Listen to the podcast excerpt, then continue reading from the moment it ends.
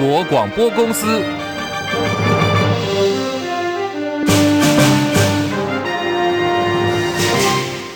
大家好，欢迎收听中广新闻，我是黄丽凤。中度台风海葵路径向南修正，直扑台湾的趋势越来越明显了。气象局最快今天下午两点半或者是五点半发布海上台风警报，明天礼拜六的清晨很可能会发布路警，不排除台风中心礼拜天，也就是九月三号登陆北台湾，将是风雨最剧烈的地区。气象局预报员刘雨琦说：“海葵台风在未来会持续受到北方的太平洋高压导引哦。”因此，在路径上面会持续的朝西北西的方向前进。大概在二号的晚间，它会逐渐来到台湾东方的近海，甚至按照目前的路径，我们不排除在三号的这段时间，整个台风包括中心很有可能会直接通过台湾上空。因此，我们要特别提醒，在二号的晚间一直到四号的，尤其是清晨的这一段时间，会是台风最接近我们的时候，带来的风雨呢，各地可能都会受到影响。按照目前的路径预报来看的话，大概在礼拜六的时候，台风带来的风雨就会逐渐的开始影响到台湾的北部跟东半部地区。海葵台风极有可能会成为这四年来第一个登陆台湾的台风，它登陆点呢，可能就是在宜兰了，然后之后从桃园出海，宜兰将会受到正面的冲击。北北基桃的风雨也不小，所以明天开始到下个礼拜一，影响最为明显。北北基桃明天是否会停班停课？台北市政府副市长李四川说，在今天晚间十点钟之前，一定会做出宣布。鸿海集团创办人郭台铭正式投入二零二四总统大选。他表示呢，是为了要推动在野整合。前国民党党主席立委江启臣表示，在郭台铭宣布参选之后，在野的大初选就此展开。最后呢，就是大家来互相比较，看看谁可以跑到第一名。之后再来谈整合，否则现在都是言之过早。郭台铭今天的行程一大早是到了南港举办庙口开讲，呼吁主流民意大联盟的三个主角，也就是包括了他自己以及柯文哲跟侯友宜，都应该直接的联络跟对谈。主流民意大联盟，我们坚持的重点就是说，三个主角，侯市长、柯主席。跟我三个人直接对谈，直接联络。我们这是两点之间最短的距离就直接。如果经过很多的幕僚放话，经过很多的间接联系，都造成不必要的误解，会造成困扰。现在造成大家外面一团乱，都是中间不必要的人。不必要的传话，不必要的联系，不必要的发言所造成的。好，这是今天早上的郭台铭，郭董强调说会在最近找个时间约好三个人见面，而侯友谊呢已经跟他直接联系了，情况一点都不扑朔迷离，目标就是要来倾听老百姓的声音。国民党立委江启臣直言，现在听到声音就是把在野整合寄望于蓝白合，外界更直接点名总统大选柯侯配，柯文哲搭档侯友谊，柯侯配真的有可能吗？侯友谊在今天有最新的回应。我现在，我现在是，我不但我现在是，从以前到现在，我就是国民党总统征召的候选人。我从头到尾的态度是说不变，我也坚定我自己的步伐跟信念，团结所有人的力量，让我们赢得胜选。国内闹蛋荒，可是有人借机在大赚国难财。这是艺人公司超丝的资本，就有新台币五十万元。但是呢，他拿到的是农业部上亿元的补助款，被质疑有内线。媒体走访登记地址，发现这家艺人公司是一间民宅，邻居也不太清楚这家公司的情况。更有知情人士透露说，超丝曾经一度停业，却在国内爆发了缺蛋潮的时候，政府开放专案进口，突然申请恢复营业，质疑早就掌握到。内线消息，预谋在运作。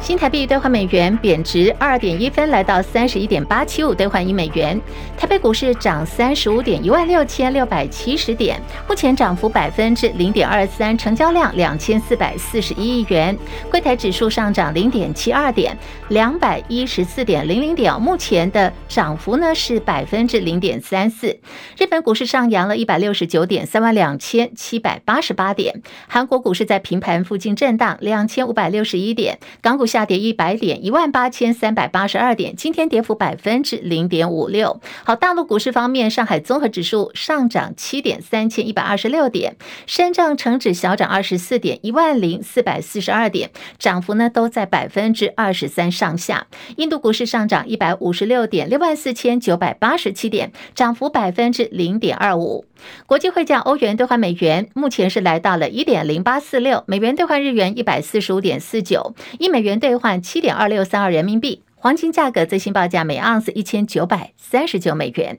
以上。是最新的财经资讯。台经院发布了七月份的制造业景气灯号，现在是转为黄蓝灯。经济部长王美花今天说，台湾景气已经在逐渐打底了，第三季跟第四季就会逐季的变好。针对美国商务部长雷蒙多最近访问中国大陆，王美花说，这当中呢，美中是有竞争，也会有合作的。国际局势现况对于台湾来说，他认为。是一个非常好的机会。张佳琪报道，台经院七月制造业景气灯号由蓝灯转变为黄蓝灯，终止连四蓝。国科会的灯号虽然还处在蓝灯状态，综合判断分数也有增加。经济部长王美花一号出席活动，媒体询问国内的景气状况，他表示，台湾景气逐渐打底，制造业灯号已经转黄蓝灯，预估台湾景气第三四季会逐季变好。针对美国商务部长雷蒙多访问大陆，是上任来首次访问大陆，媒体询问对台湾会造成什么影响？王美花认为，美中之间有竞争，很多场合也需要合作，对国际局势才是稳定发展。台湾作为全球关键供应链，目前是台湾非常好的机会。王美花说：“那我们呃，就这样的一个产业的状况呢，呃，继续跟全球做合作，这个是我们现在台湾非常好的机会。”另外，中国大陆八月 PMI 刚出炉，上升到五十一，创六个月新高。王美花认为，这透露景气确实缓慢往上提升。如果景气持续好转，对台湾出口会带来重要影响。中广记者张佳琪台北报道。真的有像是王美花所说的那样的好吗？我们来看看韩国媒体最新报道，说随着台积电的三纳米制程几乎全部都被苹果给包了，现在高通、超伟跟英特尔等大客户开始出现倾向对三星电子下单的迹象。业界消息说，台积电已经把三纳米生产线百分之百供应呢，都是提供给 iPhone 十五的 A 十七仿生晶片，还有 MacBook 笔电的 M 三晶片所需。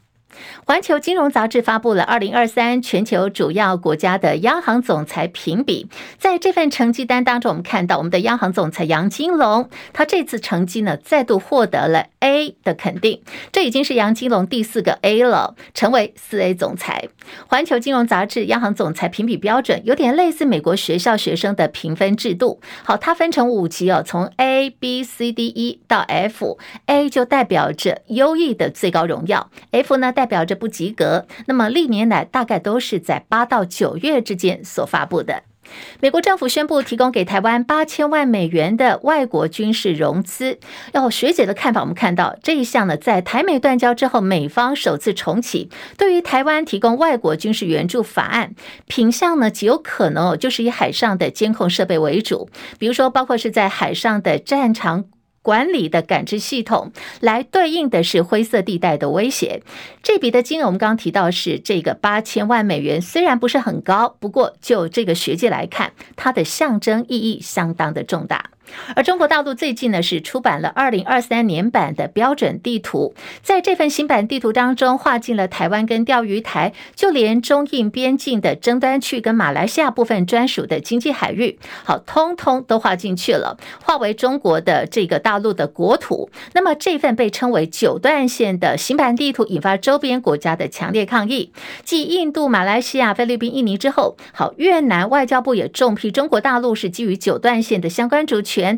还有海洋主张毫无价值，坚决反对对于中国大陆基于九段线在南海所做出的一切主张。另外，这份地图呢，也把存在领土争议的喜马拉雅山脉有一大片的土地呢划进了中国的疆域。印度就声称，他们对于这片土地也是拥有主权的。现在地图啊，还有主权、领土的争议已经扩大了。印度外交部对此提出了强烈抗议。那么，这个外交战就此停歇吗？并没有，因为外在这个月的九号到十号，二十国集团 G 团体峰会将要在印度的首都新德里举行。现在已经看到整个国际情势最新变化，就是有一名欧洲联盟的高级官员说，大陆国家主席习近平预料就不再出席下个礼拜在印度所举行，那么是由中国大陆国务院总理李强来代表他出席。在俄罗斯方面，俄国的这个总统普廷也已经说了，他没有办法亲自出席在印度所举办的 G 团体峰会。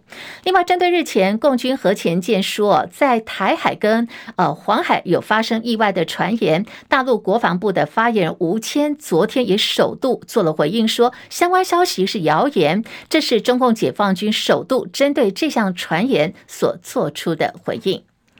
美国总统即将举行大选。今年已经七十七岁的前美国总统川普被控带头共谋犯罪，试图推翻他在二零二零年在乔治亚州败选的结果。他拒绝认罪哦。那么，川普的官司相当多，今年四月份以来已经四度被起诉了。之后，他就得同时应付出庭，还有即将呢，呃，要力拼回国美国白宫。未来一年的川普势必将会充满着戏剧性。而日本农林水产大臣野村哲郎昨天使用了污染水的。称呼啊，来应对的是东京电力福岛第一核电厂所排出的核处理水，他所用的这个称呼哦，就是核污染水，引发了日本首相岸田文雄相当的生气，要求他撤回这个发言，必须向公众道歉。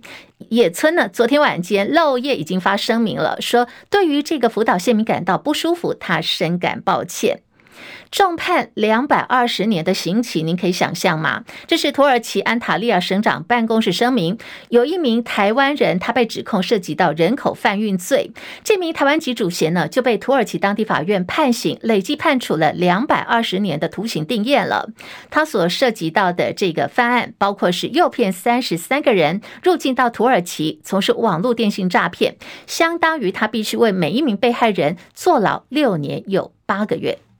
台湾从去年开始连续两年闹蛋荒，农委会紧急专案进口国外的鸡蛋。根据媒体报道说，有一家资本额才五十万元的艺人公司叫做超思，他负责买蛋，也获得农委会有上亿元的补助款，引发关注。资深媒体人赵少康质疑啊，整个案子哦，全程都有人某不臧的状况，不止大发国难财，而且超思进口的鸡蛋品质还有问题，因为含有动物用药，八万多公斤已经全数销毁了。赵少康表示，超超思去年九月才成立哦，资本五十万元，竟然可以从农委会，也就现在的农业部拿到了一点七五亿元的补助款，而且呢，进口鸡蛋的数量它也不公开。媒体访查发现，公司登记在一般的民宅，不是商办或者是工厂仓库，根本就没有看到蛋车哦，简直跟疫情期间所爆发的小吃店可以进口快筛的情况是如出一辙的。国民党立委王鸿威今天早上接受了中华新闻网千秋万世。节目主持人王浅秋专访，质疑这根本就是一家人头公司，真的是高度怀疑，他就是没有公司营业，也没有对外营业，也没有招牌，他就是一个就是人头嘛，就是一个人头嘛。嗯、你那那今天的林北好油，他不是就讲吗？他就帮他算哈，嗯、说你今天进口，他是进口八千万颗的鸡蛋。嗯八千万颗鸡肉蛋，哎，你你以为你你进口，你自己想想看，我告诉你，八千颗你都很难进口啦，对不对？你一人公司你要去找卖家，你要去给他下单啊，你还去报关，好，所以所以那个还要运运送八。八千万颗运送，一个人可以进从巴西十万八千里的地方进口八千万颗鸡蛋，然后跟政府去补助，申请补助一点四亿元。你你要告诉我们啦，你你说这里面没有鬼，谁相信呢？好，现在在怀疑是不是有这个内神通外鬼的情形，而到底这家艺人公司超丝是不是人头公司？哦，现在各方呢也在持续的追查。其实，在今天哦，这个王宏威呢又踢爆了一个学术丑闻。来看啊，王宏威是跟国民党的副发言人一块儿来开记者会，揭发即将接任国家教育研究院院长的郑渊泉有学术丑闻。他说呢，郑渊泉就是一个指导教授啊，可是你居然老师来公开抄袭学生的论文。王鸿薇表示，这个相似的程度高达有百分之七十九，而且分别在二零零六年的九月、二零零八年拿去投稿，来当做是带教育研究季刊以及这个新竹教育大学的学报里头表格跟数字完全一模一样。王鸿薇痛批说，其实呢，郑渊泉升官之前就有人举报了相关内容，可是教育部还是让他高升了。他说，这样的抄袭仔，教育部忍得下去吗？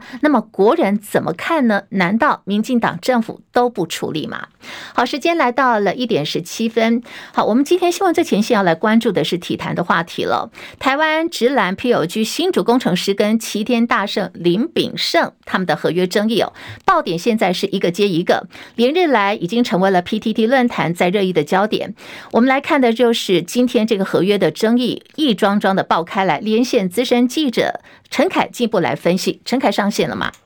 呃，李峰好，各位听众朋友午安。好，先来帮我们的听众朋友简述一下整个合约的争议情况。就是这个新竹工程师呢，八月十五号宣布签下了林炳胜，不料林炳胜呢自己发文婉拒了，工程师当然是呃不好不高兴嘛哈，随即就公开了林炳胜的合约亲笔签名，还指控说 T One 联盟台新战神恶意挖角，对林炳胜下了最后通牒，限期就在今天，他必须报到。否则就要提告，而且还扬言说穷尽一切法律手段，要禁止林炳胜在其他球队登陆出赛。有球迷看不下去，说：“这是不是太赶尽杀绝了？”陈凯怎么看这起合约争议嘞？陈凯。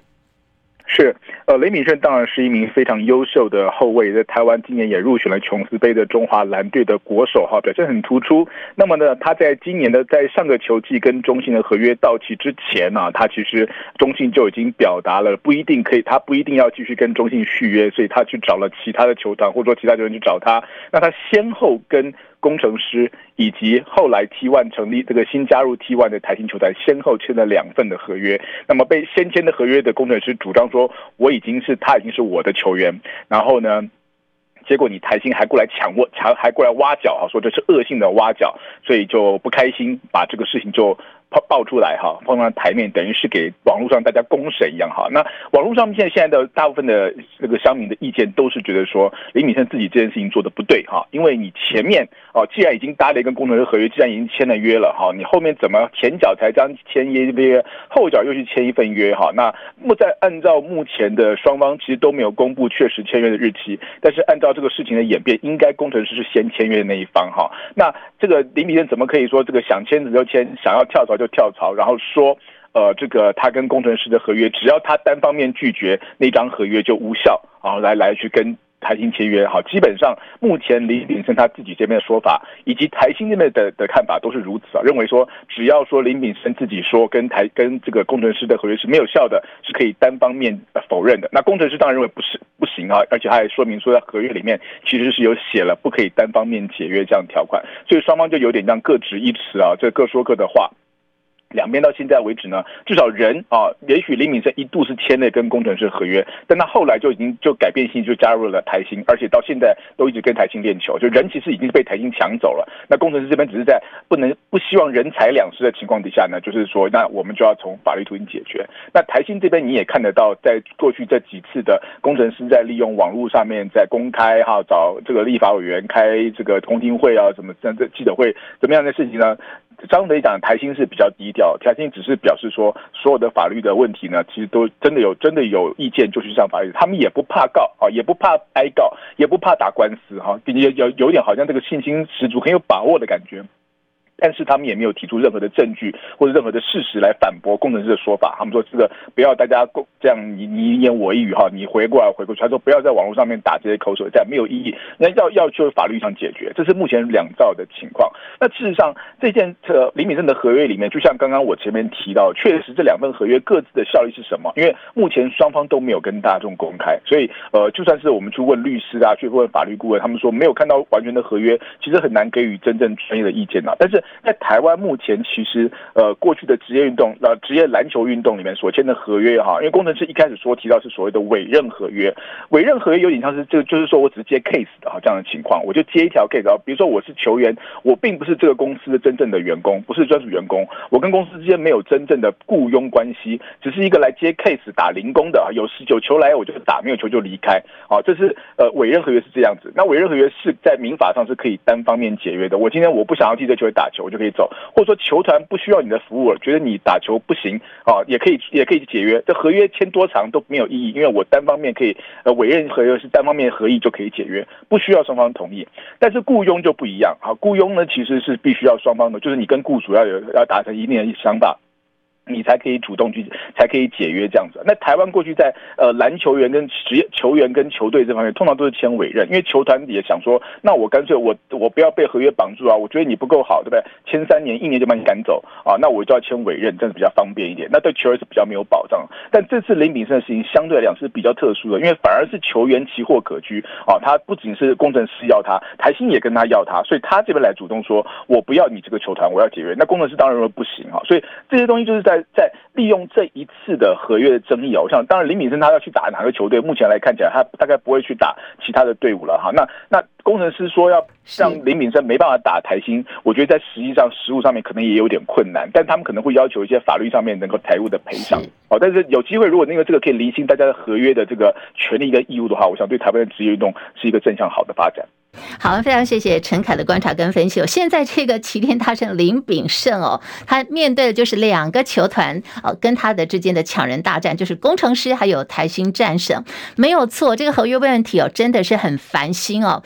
签约绝对不能草率嘛。那现在看到这个合约的问题一桩桩的，台湾的职业运动真的是应该哦要好好的上课了。台湾网球好手谢淑薇、张皓晴跟詹咏然、吴芳贤分成了四个组合。今天是在美国网球公开赛女双赛事的首轮告捷，都传出好消息了，四个人都挺进了三十二强。除了谢淑薇跟搭档逆转胜以外，其他三组呢都是直落二晋级。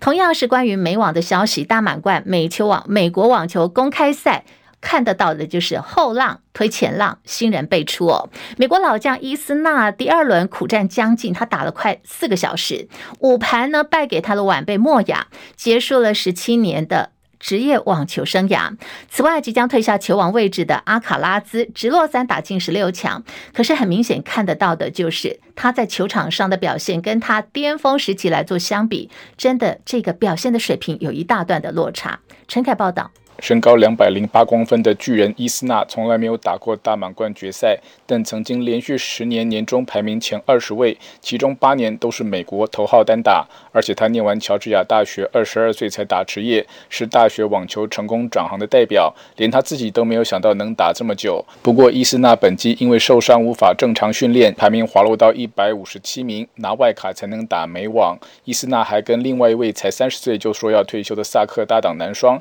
但也在抢。十局落败结束美网，同样告别的还有前任冠军兼球王莫瑞，三盘四十五次非受迫性失误，直落三败给十九号种子迪米卓夫。三十六岁的莫瑞上一次打进大满贯八强已经是六年前的温布敦，之后又打了十二次，从未超越第三轮。而阿卡拉兹第三轮对手是会外赛晋级的南非选手哈里斯，虽然直落三赢球，但全场出现了二十九次非受迫性失误，其中十六个集中在第三盘，被哈里斯逼到抢七，还是以七比四获胜。但阿卡拉斯美网前三场的表现很难打败前两轮只丢掉十一局的乔科维奇。中广记者陈凯报道。外交部砸下了新台币四亿元，在欧洲意大利买了房子哦。根据外交部明年度的预算书，将以总经费四亿八百零三万三千元，要买的是意大利代表处的馆舍。呃，这个钱呢会分成两年来做办理。我驻意大利代表处，它的位置是在罗马市区，一九九一年开馆运作的。好，对于这个在意大利买房子。外交部发言人刘永健说，是因为原来的房东财务情况不好，被罗马法院宣告进入到法拍的程序，而我方拥有优先权。考量到这个位置呢，用很久了，而且真的算是交通方便，为了便利大家洽公节省租金，所以干脆呢就报行政院同意之后参与法拍作业，结果呢就是顺利得标，就是要花四亿八百多万元要买意大利的外交部馆舍。由国际名厨江振成所创办的餐厅，那么在昨天所发布的二零二三米其林指南当中，维持二星评价。这个名单在发布之后呢，我们看到有一个奇怪的情况，就是江振成呢在他的个人 IG 发出了全黑图。好，不晓得听众朋友，您对于说在脸书或者是 IG 上头把你的头贴换成全黑，你的看法是什么？它代表什么样的含义哦？好，虽然这个江占成昨天他把他的 IG 换成了全黑图，在里头没有写上任何的文字，没有任何的这个文字引言。可是刚好发的这个时间点就在米其林指南公布之后，时机点相当敏感哦，所以就外界解读说，诶，他是在抗议米其林吗？好，这个情况引发了讨论。他随后呢又到脸书去发文解释说，啊，没有啦，不是大家所想的，是因为说我有一个表妹哦，今天离开十年了，很想她，没有什么好分享的。好，这个全黑。图呢，还跟这个网友讲说：“我干脆送给你好了。”你们这样乱想，真的是无聊透顶。好，这是江振成的说法。另外来看的是今天，呃，在立法院呢，九月一号，立法院是第十会期第十届第八会期的报道日。今天一大早，我们的朝野立委起个大早，大家为的是什么呢？要抢头香哦。好，今天抢头香的是民众党立委邱成远，清晨三点五十二分，还不到四点钟，天都还没亮呢，就已经到立法院的大门口去排队了。好，他拿到的就是今天报道的头香。第二名呢是国民党的立委洪孟凯，洪孟凯今天本来是想投香的，可是他的第一名就被邱成远给抢走了，啊，中断了他投香四连霸。今天报名的第三、第五顺位的是国民党立委游玉兰、时代力量的陈娇华，还有民进党立委陈欧珀。以上新闻由黄丽凤编辑播报。好，我们新闻最后提供给大家的就是目前各主要城市的气温，看到在新竹现在的温度比较偏高，来到了三十五五度，台北三十三度，高雄三十二度。